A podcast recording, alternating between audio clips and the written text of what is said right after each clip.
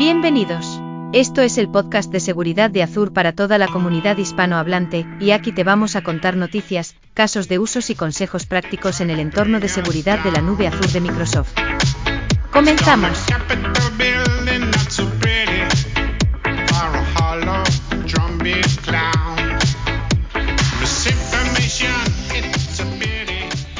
Hola a todos, bienvenidos de nuevo al podcast de seguridad de Azure, un nuevo episodio. ¿Cómo estáis chicos? Marcelo, Javier. ¿Qué tal? Muy bien. ¿Qué tal David? ¿Todo bien? Ya estamos probando las vacaciones de Navidad. ¿Cuántos queda? Queda nada. unos días, unos días, último sprint. Sí, ¿verdad? Lo que pasa es que esta semana está siendo bastante compleja, ¿no? Desde el punto de vista de seguridad, para, para todos los que estamos en este, en este sector, con el tema de la vulnerabilidad de Log4Shell, Está habiendo bastante actividad, ¿no? Hay bastantes, bastantes preguntas de clientes, de todo el mundo intentando saber un poco cómo podemos ayudar, qué tipo de detecciones. Correcto, correcto. Como pasa de vez en cuando en este mundillo, como todos sabemos, hay alguna vulnerabilidad y todos corremos a intentar conseguir eh, eh, guía y determinadas instrucciones desde los diferentes eh, componentes que se ven afectados. Y bueno, desde Microsoft hemos dado dos diferentes artículos que son muy interesantes para que todos los veáis. Los pondremos en, los links del, podcast.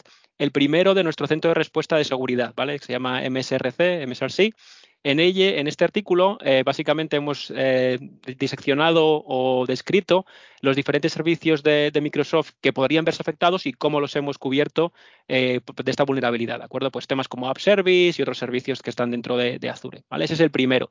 Y el segundo que también es muy importante es el que hace nuestro equipo de Mystic, se llama, que es el Threat Intelligence Center, ¿vale? También de temas de seguridad y que además no solo nos dice eh, de qué trata la vulnerabilidad en sí, nos la explica eh, a, bajo nivel, sino también nos da diferentes pautas para poder detectar esa vulnerabilidad en nuestros diferentes servicios de seguridad, ¿no?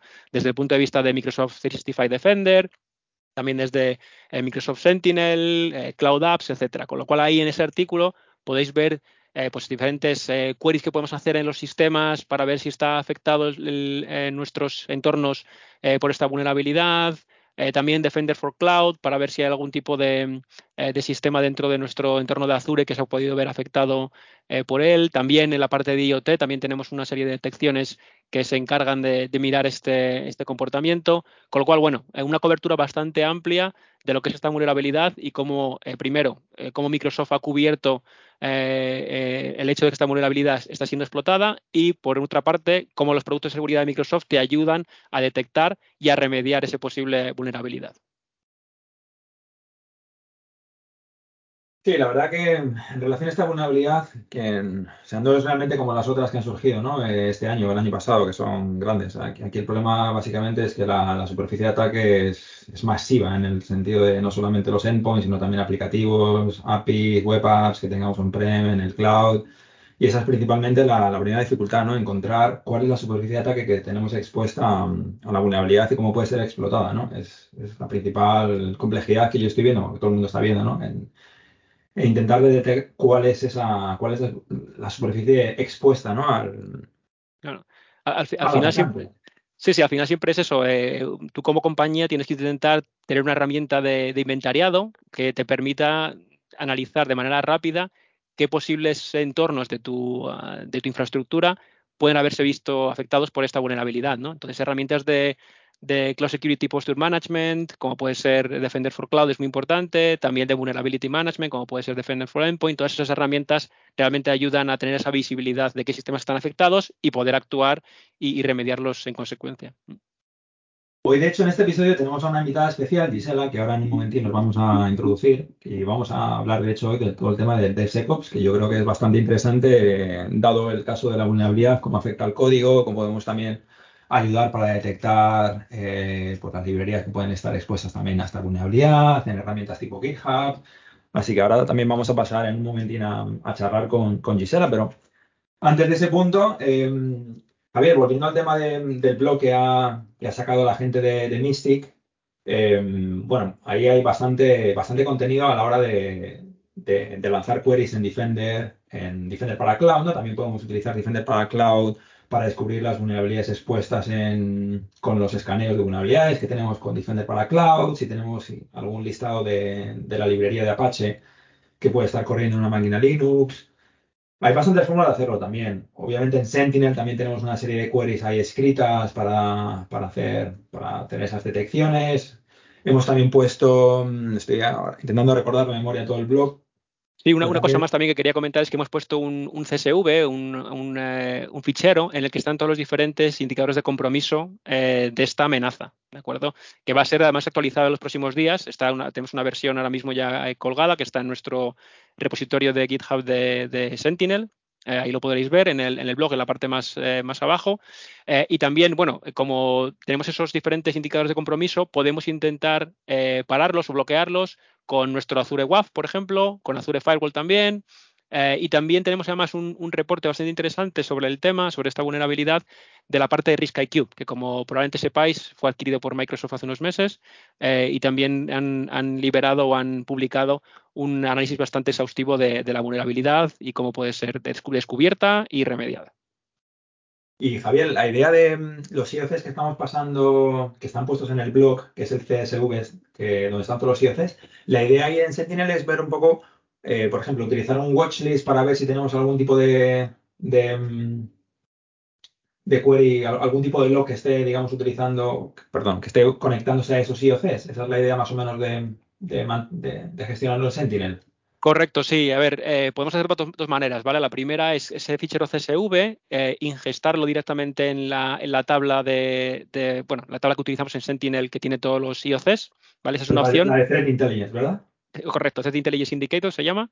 Eh, de esa manera, si, conseguimos hacer la, ingesta directamente eh, en esta tabla, todas las reglas que tenemos en Sentinel ya harían ese análisis, eh, ¿De acuerdo? Porque tenemos reglas, por ejemplo, que miran a nuestros logs de syslog, a nuestros logs de, de CEF, y miran si alguno de los elementos, alguno de los IOCs que están en esta tabla, eh, si han aparecido en alguno de nuestros logs, con lo cual seríamos capaces de detectarlo eh, rápidamente. ¿vale? Esa es una, opción. La otra opción es usar una watchlist, ¿vale? Cargar este, este CSV en una watchlist y crear una nueva regla. En este caso habría que crear una nueva regla que lo que haga es que haga una correlación entre eh, la watchlist que hemos creado, ¿vale? Los diferentes IOCs que vienen del Log4Shell y en nuestras diferentes tablas, ¿vale? por ejemplo, como decía, como la de Ceph, la de Syslog, Azure Active Directory, lo que sea, ¿vale? Sí, no, genial. Y también, sí, ya lo has comentado que también están actualizadas las detecciones con el Firewall Premium y, el WAF. El WAF ha sido la, última que ha salido. Ahora mismo, em, la última vez que he mirado el blog, ha sido un ratito antes de, este episodio, estaba el WAF ya actualizado para la parte de front door y creo que el WAF para Application Gateway estaba, lo, estaban, lo estaban actualizando también para tener una, una, una rule set también específica. Y lo que me había fijado también, que esto yo creo que también lo vamos a ahora hablar con Gisela, es, eh, he visto también que la gente de GitHub también ha, publicado un nuevo, blog para, detectar también si hay algún tipo de vulnerabilidad expuesta en las librerías, con la parte de GitHub Advanced Security. Pero bueno, eso ahora seguro que lo, que lo hablamos más. Pues sí, aquí la verdad que hay para hacer unos cuantos episodios ¿no? de este tema. En algún momento hay que cortar, pero si quieres, Javier, que, Marcelo, ¿cómo, ¿cómo, lo ves tú? Desde, bueno, primero, Marcelo, antes de entrar en, esta parte, tú vas a cambiar de rol, ¿no? A partir de ahora. Sí, sí, bueno, era una de las, de las dos novedades que iba a comentar. sí. Cuéntanos. Eh, vale, bueno, vamos primero, bueno, ya que sacaste el tema, vamos primero por eso, sí. Eh, bueno, vamos a ser más o menos compañeros, estaremos en la misma organización, pero a ver, voy a cambiar a, a GBB, Global Black Belt, eh, voy a estar cubriendo Western Europe y, Francia principalmente, pero el rol va a estar muy enfocado, exclusivamente, de hecho, enfocado en un tema que hablé en algún momento, en algún podcast, en el número 3 creo que fue, eh, sobre la compra de CloudNox, empresa, startup, con una solución muy interesante de Cloud Infra Entitlement Management, multicloud y demás. Bueno, voy a estar básicamente enfocado en el aterrizaje de esto en, en EMEA. Sí, principalmente, bueno, en esto que acabo de comentar, ¿no? Western Europe y, Francia en mi caso, pero sí. No tengo lamentablemente mucho para comentar ahora porque estamos teniendo reuniones casi diarias sobre muchas cosas que se están definiendo, pero sí que espero en los próximos podcasts, además de que no voy a dejar de hablar de identidad, por supuesto, eh, pero sí que espero poder comentar muchas más cosas al respecto, ¿sí? Eh, pues la verdad es que más allá de que ahora sea una solución nuestra, eh, es súper interesante por lo que estuve viendo hasta ahora. Hay, algún documento que sí que después compartiré eh, cuando, bueno, cuando se publique el podcast para que, para que la gente pueda leer. Hay dos o tres documentos hoy en día y, y nada, bueno, ya habrá más eh, en breve. Lo otro que quería comentar es una novedad eh, porque comenté las novedades de diciembre en el podcast anterior, pero una novedad que acaba de ser anunciada vía, bueno, yo por lo menos me enteré vía LinkedIn uh, por alguien del grupo de producto hace exactamente 14 horas, así de reciente es, es que la posibilidad, vamos a tener la posibilidad de hacer sincronización desde Azure AD Connect hacia múltiples tenants cosa que anteriormente estaba publicado, de hecho asumo que se va a actualizar el mismo documento. Eh, hay un documento que habla de las topologías soportadas para Azure AD Connect, ¿sí? para lo que es sincronización desde on-prem hacia cloud, hacia Azure Active Directory. Bueno, el escenario de sincronización de, de un directorio Forest on-prem hacia Azure Active Directory era básicamente uno a uno. ¿sí? No se podía el mismo objeto sincronizar a múltiples tenants. Bueno, la gran novedad es que eso estará disponible será anunciado formalmente a través de los documentos oficiales de esto hoy o mañana, según la publicación. Y otra cosa muy interesante asociada a esto es que eh, no solo va a ser Azure Active Directory en general, sino que también esta misma funcionalidad estará disponible para todo lo que son clouds de gobierno e incluso China. ¿sí? Es todo lo que puedo comentar por ahora porque me estoy limitando a la publicación de LinkedIn del grupo de producto. Y nada, eh, yo asumo que hoy o mañana ya tendremos el documento público actualizado y, y, ahí se verá, se podrá leer más. Y eso es todo lo que puedo comentar hoy, porque como digo, comenté todo lo de diciembre en el anterior, así que no tengo más. Pues muy bien, esperaremos entonces a más información, ¿no? A más documentación de, sí. de esa solución. Genial. Pues nada, chicos, pasamos a, bueno, a presentar a nuestra invitada especial del podcast. Gisela, ¿cómo estás? Gisela Torres. Hola, buenas, ¿qué tal? Buenas tardes a todos. Muy bien, muchas gracias por, por venir y pasar un ratito con nosotros y hablar del tema de la seguridad para, para la gente de desarrollo, para los DevSecOps. Es un tema que siempre habíamos querido hablar y, pues, bueno, encantado de tener a una experta en el field y que nos cuentes un poco, bueno, primeramente tu rol, dónde estás, a qué te dedicas en Microsoft.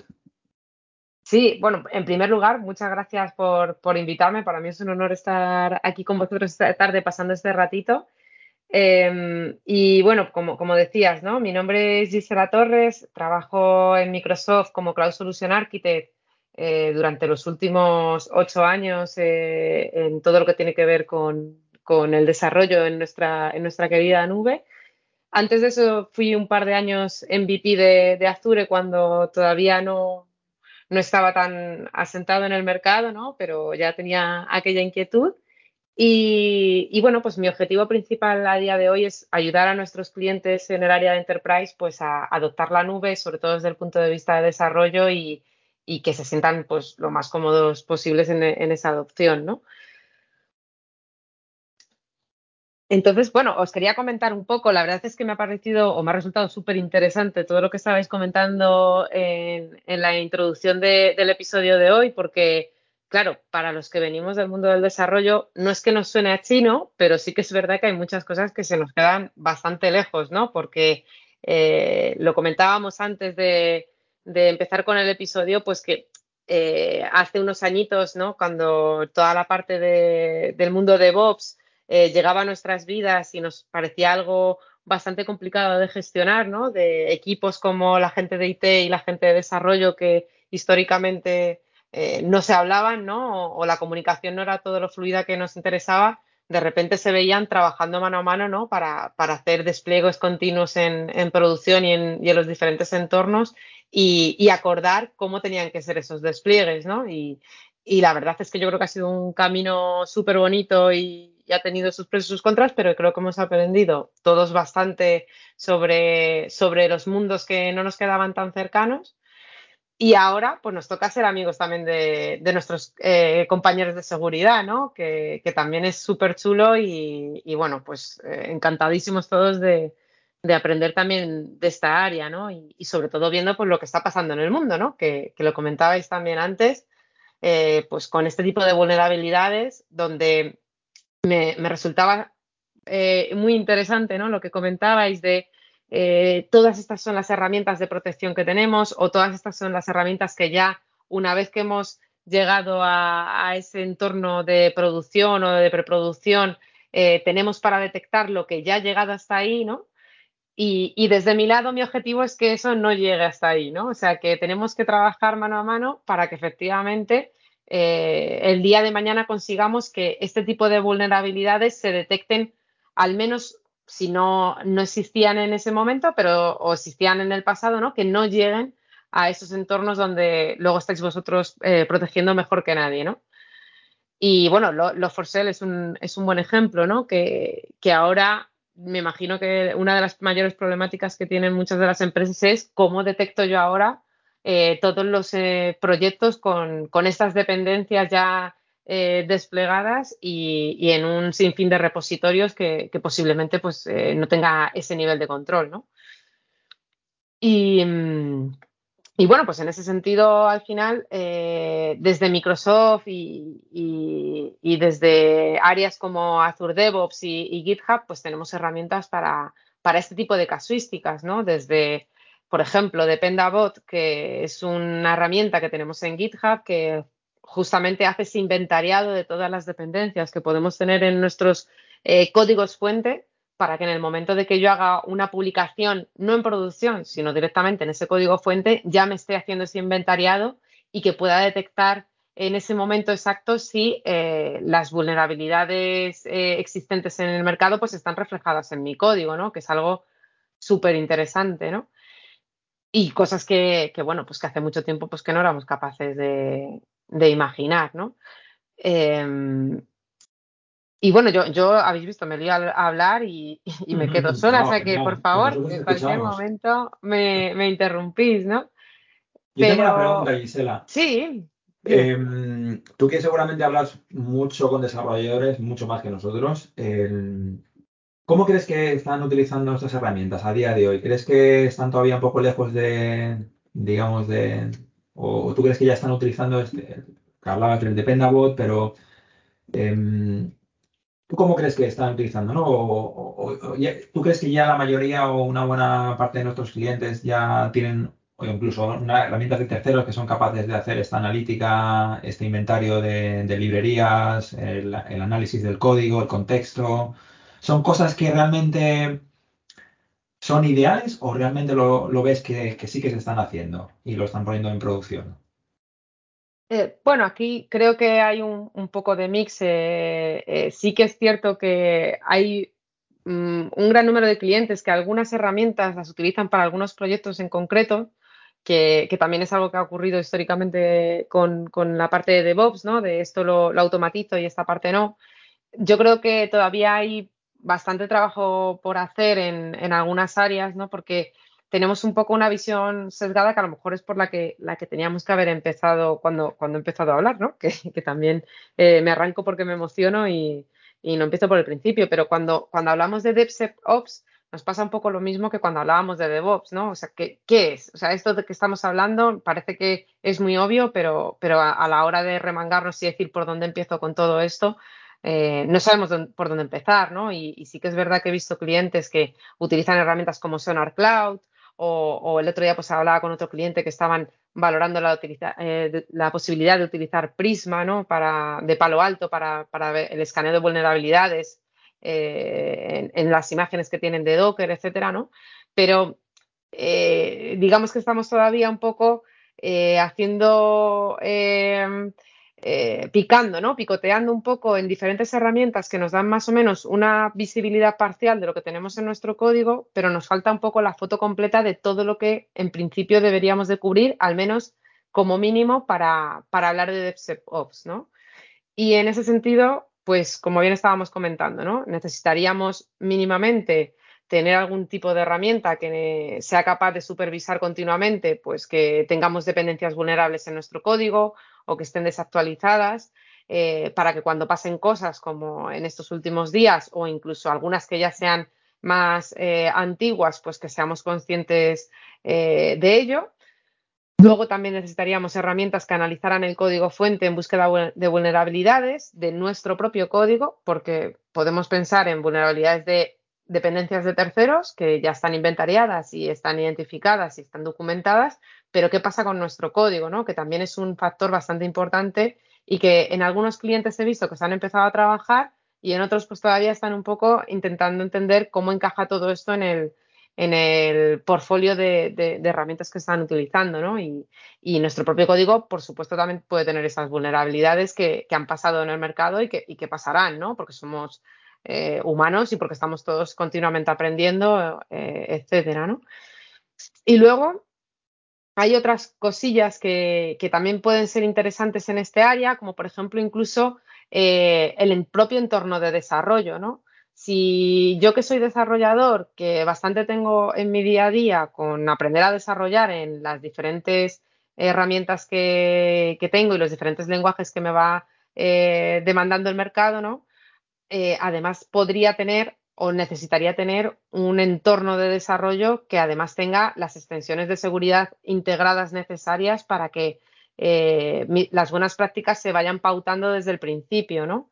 que hace, hace unos meses atrás estuve leyendo un informe de GitHub justamente que uno de los problemas que, con el que nos encontramos a día de hoy es que em, nosotros empezamos a desarrollar y hacemos una nueva característica o arreglamos un bug o lo que sea y realmente históricamente lo que estaba ocurriendo es que hasta que no pasaban dos, tres semanas y posiblemente esa piecita que yo había desarrollado pasaba a producción, hasta que no llegaba ese momento, el equipo de seguridad posiblemente no había pasado sus herramientas de análisis para detectar todo esto de lo que estamos hablando hoy, ¿no? Entonces, claro, imaginaros eh, toda esa agilidad que ganábamos con la parte de DevOps, eh, en el momento de meter el componente de seguridad la estamos perdiendo porque tenemos que retroceder a tres semanas en el pasado para eh, solventar pues esos problemas de seguridad que potencialmente puede tener mi código, que la persona que la ha desarrollado, si es como yo, pues yo no me acuerdo de lo que hice ayer, imagínate hace tres semanas, ¿no? Entonces, bueno, pues hay un mix de herramientas y un mix de funcionalidades que, pues gracias a los productos que hay a día del mercado, pues son bastante sencillas de, integrar en nuestro flujo de DevOps a día de hoy. Em, yo tengo una pregunta, a ver, y bueno, no soy desarrollador, sí, así que la haré como pueda. Pero, no, a ver, igualmente tampoco hay que ser desarrollador, ya, ya verás, por, el tipo de pregunta. Em, a ver, ¿cómo, cómo ves? Eh, porque, bueno, como, como bien sabes, trabajo con B2C y siempre estoy en un área gris, ¿no? Metido. Em, ¿Cómo ves la adopción de, este tipo de soluciones? Eh, quiero decir, ¿ves que muchos clientes eh, las están adoptando y, sobre todo, ¿Ves que se hace un uso correcto o, mismo ves que se explotan, no te voy a decir al máximo quizás, porque también depende mucho de lo que se quiere usar, ¿no? Pero ¿ves que se hace un buen uso de todas las capacidades que dan este tipo de soluciones?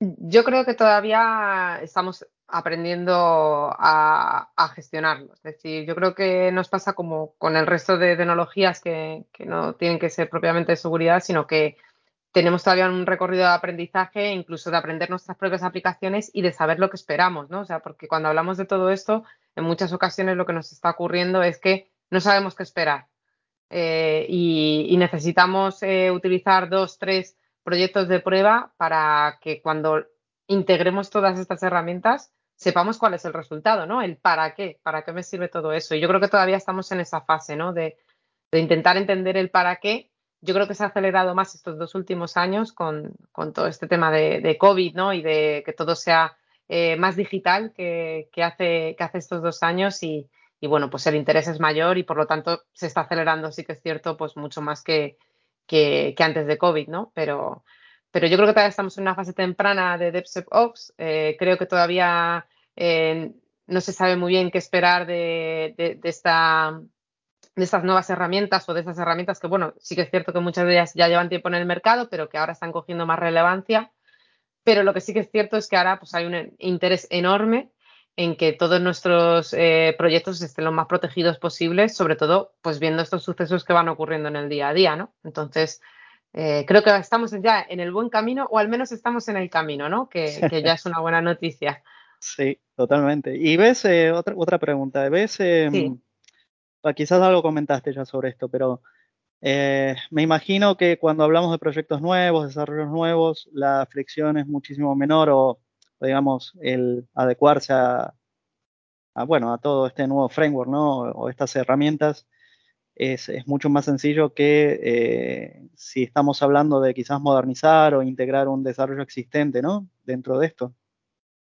Eh, sí, o sea, totalmente, porque siempre todo desde cero es el mejor momento y la mejor oportunidad para arrancar con cualquier cosa nueva. Eh, por suerte también para, para los desarrolladores y para, para, todos los que están involucrados en este tipo de equipos, pues si utilizan herramientas como tenemos de, eh, de GitHub o de Azure DevOps, es súper fácil integrarlo. Es decir, por ejemplo, eh, en, GitHub, en cualquier repositorio de código fuente, y lo podéis probar incluso en, repositorios públicos que, tengáis en, este servicio, tenemos una pestaña que se llama Security.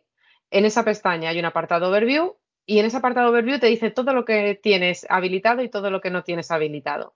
Y es tan sencillo como ir haciendo check en cada una de esas secciones e ir habilitando cada uno de los apartados, incluso en la herramienta que comentaba anteriormente, pues por ejemplo para eh, supervisar el código fuente o hacer un análisis en busca de vulnerabilidades, es tan fácil como darle a un botón. Y ya eh, el propio servicio de GitHub ha detectado con anterioridad el código fuente que tú tienes subido en ese repositorio, con lo cual ya sabe qué tipo de código va, va a tener que analizar y el flujo o el pipeline que automatiza todo ese análisis ya está hecho para ti. Que luego ya quieres eh, afinar más, pues qué tipo de vulnerabilidades quieres buscar o cada cuánto quieres que se lance, etcétera, etcétera. Eso ya es eh, una personalización más sobre algo que ya tienes hecho. Entonces, eh, lo que estamos intentando sobre todo desde las grandes compañías, en nuestro caso, pues desde, desde Microsoft, es que arrancar en el mundo de, de DevSecOps pues sea lo más sencillo para ti y que no suponga pues un parón en el camino para, añadir esta nueva tecnología. Entonces, vamos, invito a los oyentes a que con cualquier repositorio que puedan tener en GitHub puedan hacer esta investigación y muchas de esas herramientas de análisis de código son totalmente gratuitas e incluso GitHub tiene la suya propia que se llama CodeQL que, ya soporta pues la mayoría de los lenguajes de programación que, que podemos esperar a día de hoy en el mercado. O sea que súper fácil, no hace falta incluso eh, montarte el flujo desde cero ni integrarlo con unos nuevos. Te crea uno propio y además con el marketplace tienes un montón de herramientas de terceros que también si quieres puedes utilizar a tu disposición. Ah, súper interesante, la verdad. No sé, David, si te queda alguna pregunta. Sí, no, estaba, a raíz de lo que estaba comentando Gisela, eh, la verdad que GitHub tiene un montón de integraciones, como decías, de Marketplace, mucho con Open Source también. Em, yo conozco la parte, por ejemplo, la, integración que hay entre Defender, Azure, Defender para Cloud, el antiguo Azure Defender, y, GitHub, ¿no? A la hora de hacer GitHub Actions, que sí que se puede integrar la parte de Defender para, digamos, pues para tener en Defender como un analista de seguridad la, la visión de que mm, ¿Por dónde vienen las vulnerabilidades? No, pues si me vienen vulnerabilidades porque alguien ha instalado un Docker con una serie de puestos de puertos eh, externos a Internet o ha instalado una librería que está metiendo algún componente vulnerable, esa visión para el analista de seguridad pues le dice de dónde viene, ¿no? De qué repositorio de GitHub. Esa, esa integración es muy potente, ¿no? Y, pero como decía Gisela, hay muchas de terceros, también para un developer tenemos ahora la integración con, con Trivi, que es una integración también para dar al developer una indicación de las vulnerabilidades. Eh, Trivi es una solución open source que está integrada de Aqua Security, pero el módulo de open source está integrado directamente con GitHub. Y bueno, imagino que hay muchísimas, pero esta es la propia nuestra. Y Gisela, por el tema de Azure DevOps, ¿Cómo, estamos desarrollando ahí seguridad? ¿Cómo estamos implementando la seguridad, digamos, desde, desde la izquierda al todo, ¿no? desde el principio del, pipeline? Sí, aquí por suerte con Azure DevOps pasa exactamente igual que tenemos en, la parte de GitHub. Sí que es cierto que GitHub ha hecho eh, bastante trabajo interno en tener sus propias herramientas para ofrecer al, mercado ¿no? y, los, y al mundo open source, pero en la parte de Azure DevOps pues, tenemos eh, la capacidad de tener integraciones con terceros de la misma forma. Podemos integrarnos también con, Defender para Cloud eh, en el caso de, Azure e incluso pues utilizar herramientas de terceros que, a día de hoy pues son bastante comunes en el mercado, ¿no? Pues como por ejemplo Sonar Cloud o Trivi o incluso Sneak, que tiene un montón de, de capacidades en ese sentido y una vez que instalamos las propias extensiones que también tenemos en el propio marketplace de Azure DevOps para este tipo de herramientas, lo que vamos a tener como resultado es un informe dentro del propio portal de Azure DevOps que nos va a dar también toda esta información de primera mano para que podamos ir atajando a las vulnerabilidades que vayamos teniendo en nuestro propio código o incluso en esas dependencias de terceros. O sea que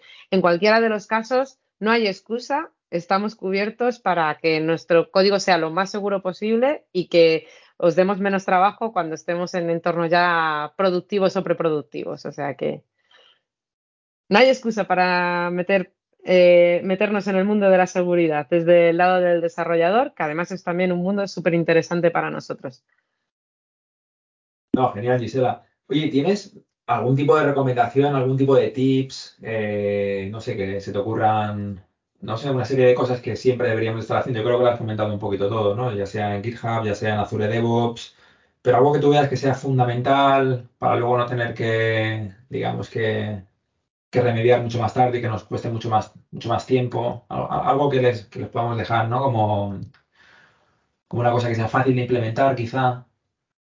Sí, eh, lo primero, sobre todo, y por lo que hemos estado viendo durante estos últimos meses, que ha sido más locura, sobre todo con lo que comentábamos antes de, nuestra nueva vida más digital y menos presencial, ¿no? Que todo lo hacemos a través de, Internet y con aplicaciones nuevas que van surgiendo muy importante el tener este inventariado de dependencias y que siempre que creemos proyectos nuevos eh, y utilicemos plantillas para generar estos proyectos, asegurarnos que estamos utilizando la última versión de esas plantillas, porque a veces nos ocurren que creamos un nuevo proyecto y las herramientas que utilizamos para crear ese plantillado o esa estructura del proyecto, pues no tiene la última versión de, de las dependencias que se utilizan para el mismo y eso hace que terminemos con con eh, dependencias ya de base obsoletas, o sea que eso sería uno de los tips principales que he estado viendo últimamente, aseguraros de ellos, apoyaros en estas herramientas que hacen ese inventariado de,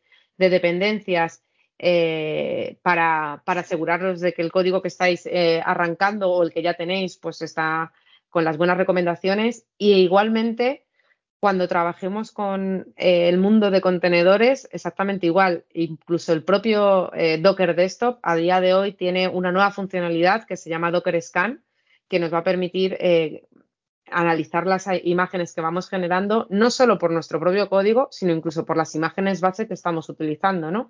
Así que ya desde el punto del desarrollo tenemos un montón de herramientas a nuestra disposición que nos van a permitir que arranquemos con buen pie en el mundo de la seguridad y un tip más, eh, siempre que podáis utilizar alguna de estas herramientas de terceros que os va a permitir analizar el código según lo vayáis eh, desarrollando para que dentro de tres semanas nos pille de sorpresa algo que, como me puede pasar a mí, pues ya ni me acuerde, ¿no? Que había desarrollado y que, y que no perdáis afinidad, ¿no? Que, que al final siempre estamos eh, con el tiempo súper justo y, y, volver al pasado muchas veces nos está costando, nos está costando un montón.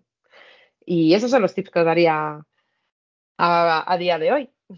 Mm, no, genial, súper bueno resumen. Te quería preguntar, Gisela, tú en tu rol eh, entiendo que no cubres directamente la parte de GitHub, ¿no? Como especialista. No, eh, a día de hoy tenemos a, nuestra, a nuestros compañeros CSAs también en, en, GitHub, de hecho, que como sabéis es parte de la familia Microsoft a día de hoy, y tenemos nuestros eh, nuestros compañeros en ese área que, hacen un trabajo pues similar que, el que hago yo, que estoy más enfocada a la parte de Azure, pues tendríamos compañeros en el lado de GitHub que, que haría la misma tarea, pero para, para este apartado.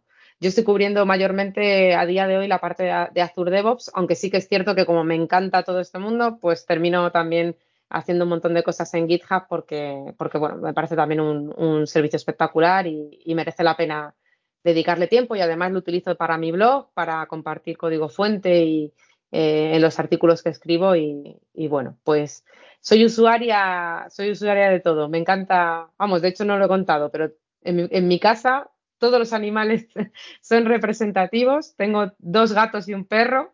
Los gatos se llaman Mac y Eunice y el perro se llama Siri. O sea que para que os hagáis una idea, no sé yo el día de mañana cuando tenga hijos qué nombre les voy a poner, pero no me lo quiero ni imaginar.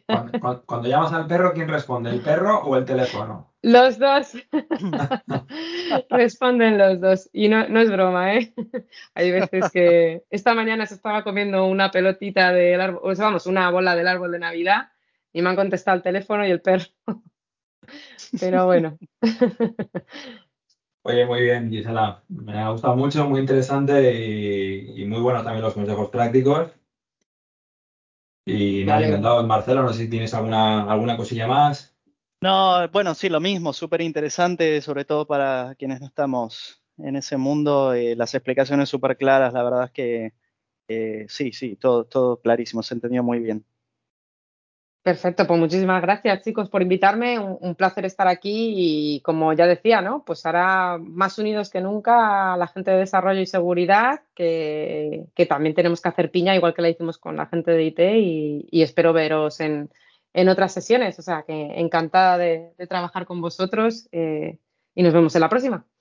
Claro, que sí, la bueno, te seguimos ahí en el blog, te seguimos también en las cosas que pones en LinkedIn y pues nada, muchas gracias de nuevo y hasta aquí os dejamos en un nuevo episodio del podcast y seguramente ya hasta el año que viene pues eh, felices fiestas a todos y buen fin de año y, y hasta el 2022. Saludos a todos, gracias. Gracias. Saludos, gracias, feliz año. Gracias por escuchar el podcast de seguridad de Azur. Podéis encontrar más información y las notas del episodio en nuestra web en adsecuritypodcast.net es. Si tenéis alguna pregunta, nos podéis encontrar en Twitter en Podcast Azurees. La música de fondo es de techmister.org y licenciada con Creative Commons License.